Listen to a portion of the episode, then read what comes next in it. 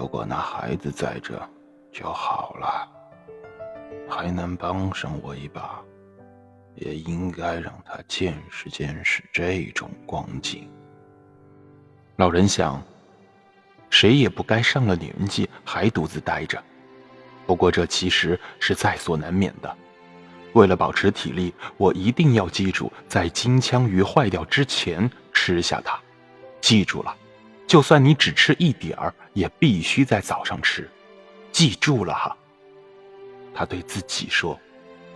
夜里，有两条海豚游到小船边上。他听见它们翻腾和喷水的声音。他能辨别出那雄的发出的喧闹的喷水声和那雌的发出的喘息般的喷水声。他们都是好样的，他们戏耍打闹，相亲相爱。他们是我们的兄弟，就像是飞鱼一样。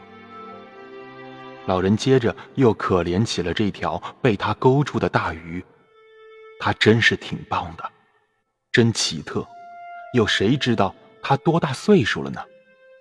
老人想，我反正是从来没钓到过这样强大的鱼，也没见到过行为这么奇特的鱼。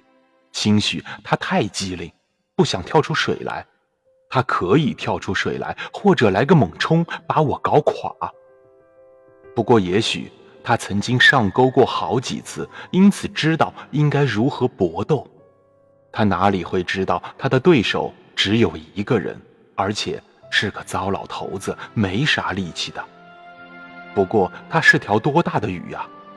假如鱼肉好的话，能在市场上卖多大一笔钱呢！他摇起饵来像条雄鱼，拉起钓绳来也像雄鱼，搏斗起来一点儿也不惊慌。也不知道他有什么打算，还是像我一样的不顾死活。